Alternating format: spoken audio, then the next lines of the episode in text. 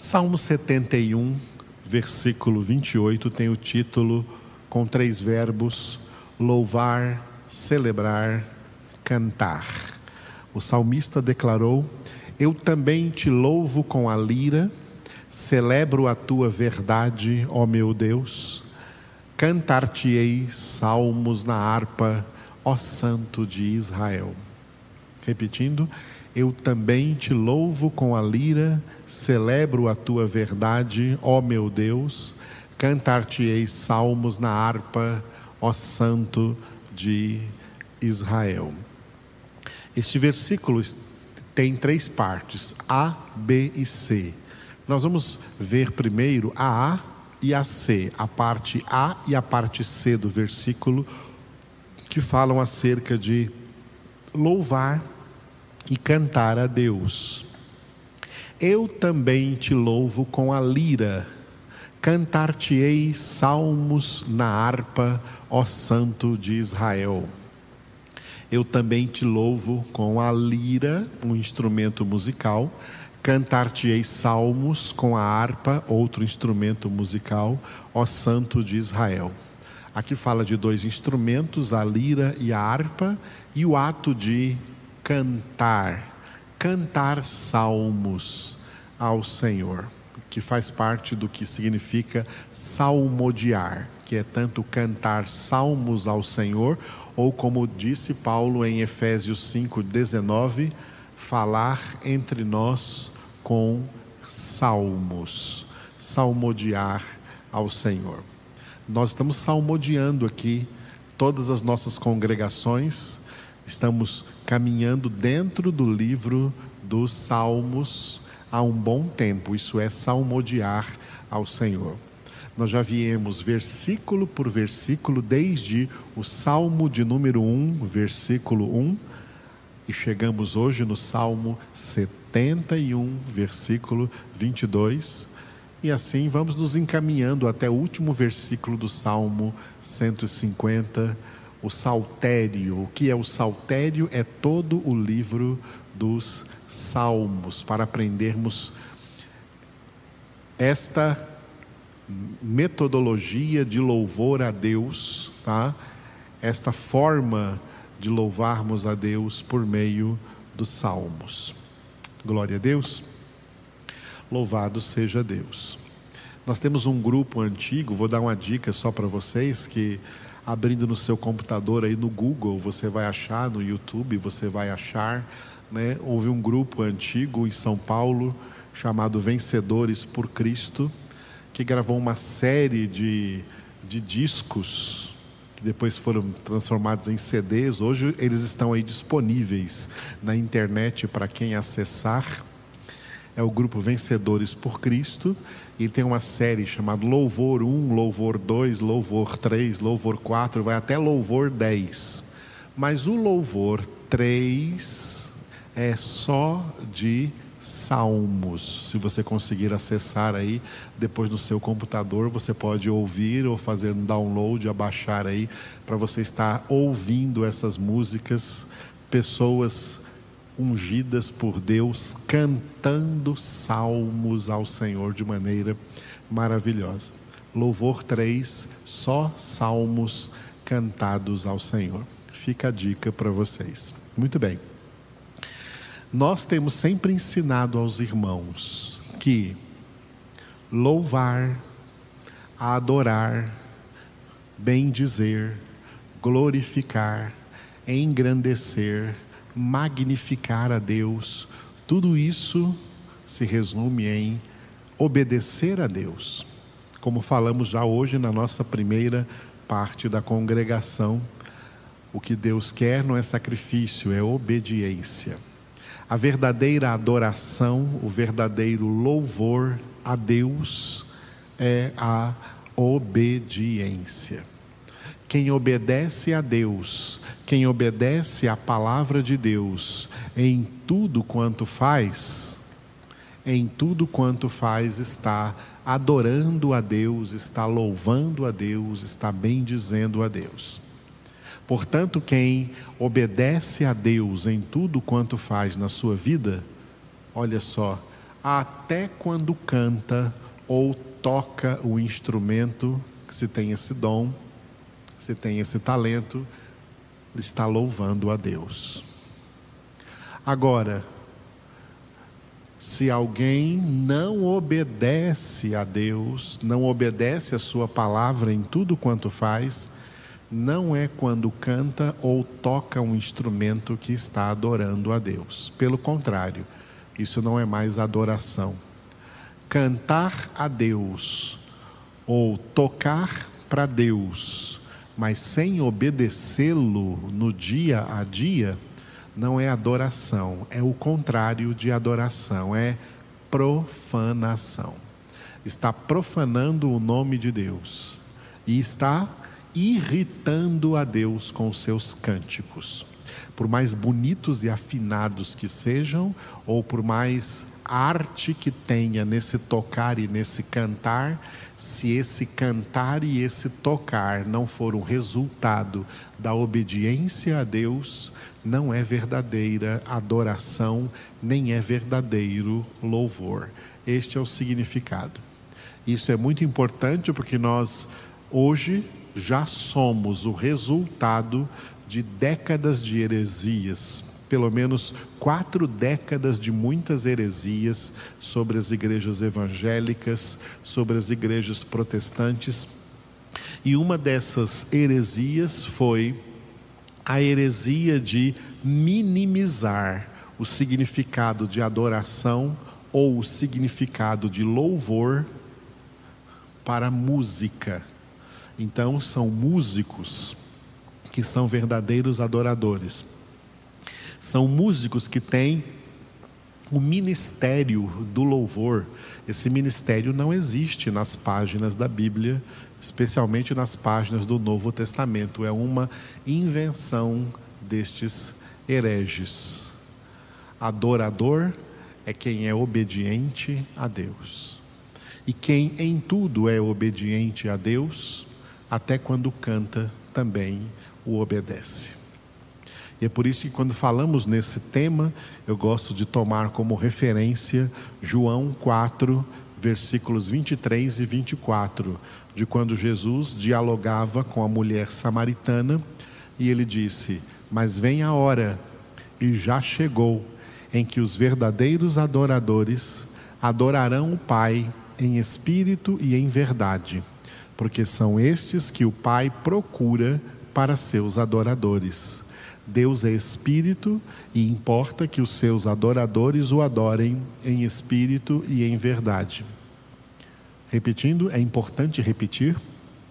Mas vem a hora e já chegou em que os verdadeiros adoradores adorarão o Pai em espírito e em verdade porque são estes que o Pai procura para seus adoradores. Deus é espírito, e importa que os seus adoradores o adorem em espírito e em verdade. Nesta declaração de Jesus, não há nenhuma intenção de dizer que Deus está procurando verdadeiros músicos, verdadeiros cantores, para ser seus adoradores. Que Deus quer formar um grande coral, uma grande banda celestial para tocar música, para ficar cantando para Deus. Não. Adoradores são pessoas que obedecem a Deus, que obedecem a Sua palavra, que são sujeitas a Deus, que são submissas a Deus. O maior modelo de adorador é alguém que nós nunca vimos cantando e nem tocando. É Jesus, o Filho de Deus, que enquanto homem na terra foi em tudo obediente ao Pai até a morte e morte de cruz. Então, o modelo desses verdadeiros adoradores é o próprio Jesus. Nós somos, portanto, imitadores de Cristo e por isso estamos vendo no livro dos Atos dos Apóstolos, somos chamados cristãos. Cristãos, portanto, são imitadores de Cristo e se tornam, portanto, nessa imitação de Cristo, na obediência ao Pai, se tornam estes verdadeiros adoradores. pode cantar. Se toca, pode tocar. Mas isso só vai valer diante de Deus se você for obediente a Ele.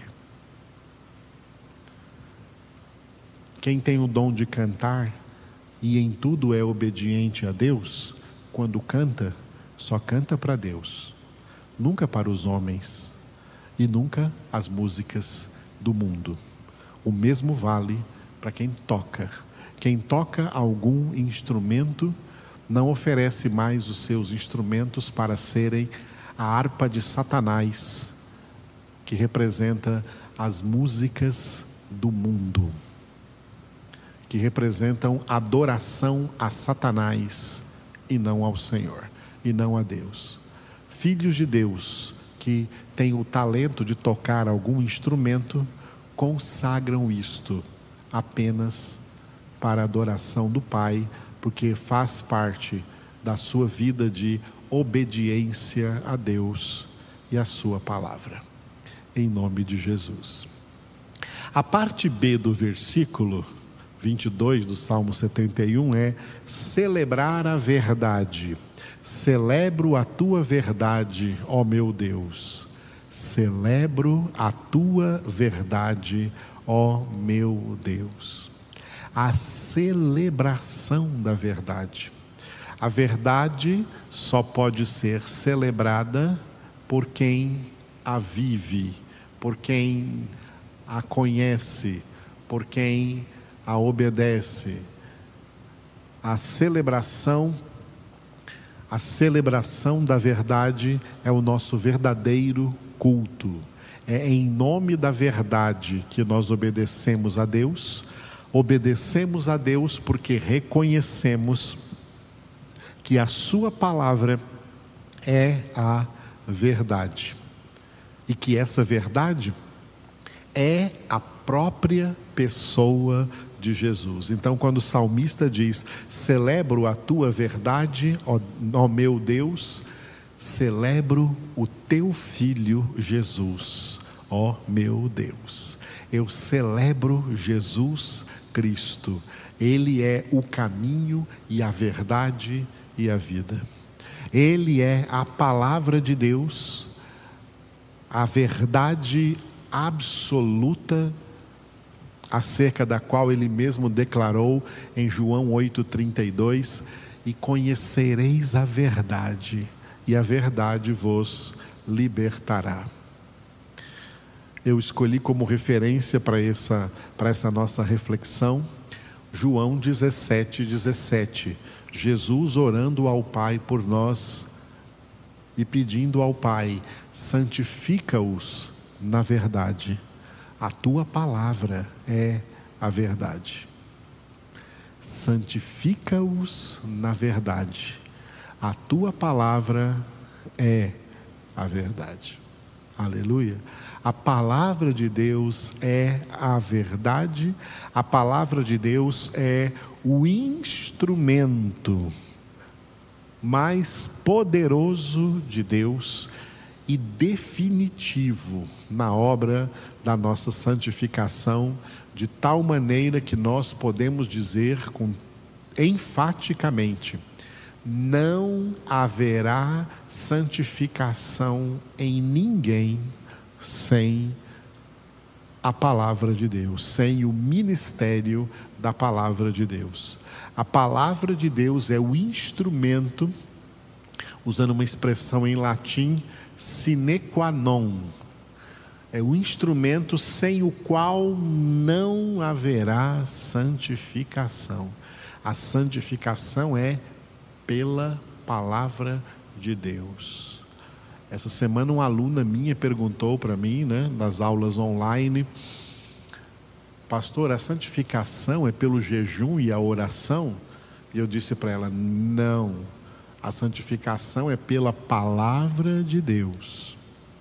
Tem muita gente que é gente de jejum e gente de oração, mas sem palavra. Esse jejum e essa oração não valem nada sem a palavra de Deus. Jejum não tem poder de santificação e oração não tem poder de santificação se tirar da sua vida a palavra de Deus. É na palavra de Deus que está o segredo da nossa santificação.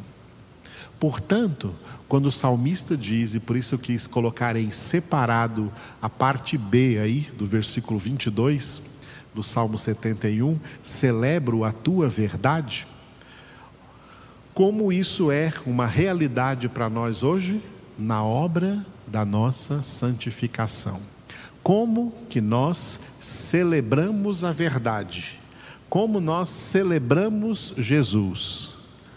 santificando a nossa vida, pautando a nossa vida em conformidade com a palavra de Deus, obedecendo em tudo ao Senhor, obedecendo em tudo a palavra de Deus, é que nós santificamos a nossa vida. Duas coisas, né? A recepção é a primeira, recebendo a palavra de Deus. Jesus disse isso quando ele falou no final do Sermão da Montanha: aquele que ouve estas minhas palavras. O ouvir é a recepção, representa ali a recepção. Como você recebe, como você recepciona a palavra de Deus na sua vida. É assim que você celebra a verdade. Primeiro, recebendo a palavra de Deus na sua vida. Seja pelo ouvir, por exemplo, ouvindo agora essa pregação da palavra, seja pelo ler a Bíblia, seja pelo meditar na palavra de Deus de dia e de noite, como está no Salmo 1, versículo 2, meditando na palavra do Senhor de dia e de noite, tudo isso é recepção. Receber a palavra de Deus é celebrar a verdade. Mas Jesus colocou um segundo elemento crucial: aquele que ouve essas minhas palavras e as pratica. E as pratica Praticar a palavra é a mesma coisa que obedecer a palavra. Colocar a palavra na sua prática diária de vida, aonde quer que você esteja, seja na sua casa, no seu trabalho, no meio da sociedade, nos seus relacionamentos, em toda a sua conduta permeando toda a sua conduta de acordo com a palavra de Deus. Isso é o que Jesus quis dizer com pratica, aquele que ouve e pratica. A recepção é para levar à prática. Recebemos a palavra não para virar uma teoria na nossa cabeça, e não estar lá na nossa conduta diária. A palavra é para aparecer na nossa conduta diária, na nossa vida prática. Porque Jesus disse que se alguém receber, ouvir, mas não praticar, é semelhante a um homem insensato que edificou a sua casa sobre a areia, sobre um terreno instável e essa casa vai cair, e grande será a sua ruína, isso significa condenação eterna.